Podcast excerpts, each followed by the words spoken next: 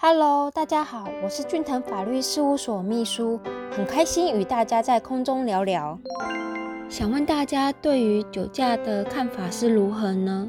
有篇新闻报道，高雄有一位黄姓男子喝了酒之后就开车行经路上，撞到了一家四口，造成了一死三伤的悲剧。经过调查，该男子酒测值竟然高达一点二四毫克，而且还是多次的酒驾累犯，驾照早已经注销了，怎么还可以喝酒又开车上路了呢？引发了民众群起挞伐。酒驾的黄姓男子原本表示，事情发生的时候，当时只有自己一个人在车上，但是警方在调阅监视器后，发现当时还有一名同车的友人。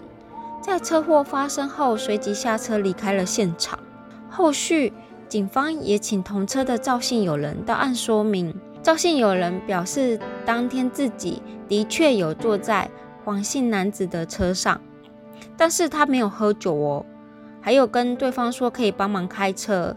但黄姓男子啊，他坚持说我自己开车就好了啦。而且啊，还要把车钥匙抢走。赵姓友人表示自己也是无可奈何，怕朋友会出事啊，所以才会上车一起陪同他。从这个新闻案例中，我们可以知道，除了酒驾车主被判刑外，同车的赵姓友人也需要受罚哦。刚刚有提到赵姓友人试图阻止过黄姓男子酒驾。但是根据《道路交通管理处罚条例》第三十五条第八项规定，汽车驾驶人驾驶汽机车经测试检定吐气所含酒精浓度达每公升零点二五毫克，或血液中酒精浓度达百分之零点零五以上，年满十八岁的同车乘客，处六千元以上一万五千元以下的罚款哦。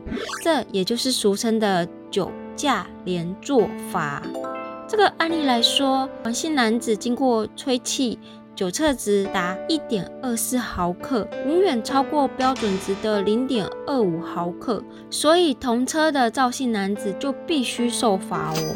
线上的朋友切记，除了自己酒后不开车之外，身边的朋友若想酒醉上路，即使阻止不了。也不要成为酒驾人的乘客哦，避免自身安全受到危险，也能够避免受罚。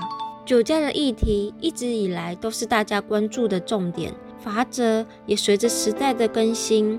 现在除了酒驾之外，连同店家同行的友人都有相关的规定罚则。但是在定定罚则时，真的罚越重就越好吗？加重后的罚则真的能遏止酒驾的发生吗？几年前，江律师有过一个建议，这边也提供给大家做一个参考吼。除了现有的罚则外，针对酒驾的工具，机车或是汽车，应得以刑法第三十八条第一项第二款，供犯罪所用没收，或者是特别立法，不问属于犯罪行为人与否，没收之。简单来说，就是没收酒驾所用的汽机车，且不论是否属于犯罪行为人所有。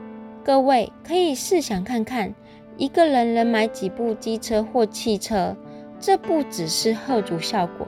就某种程度而言，更是直接阻断了再犯的可能性，效果显而易见。而且啊，回头想想，人命是可以用钱换得回的吗？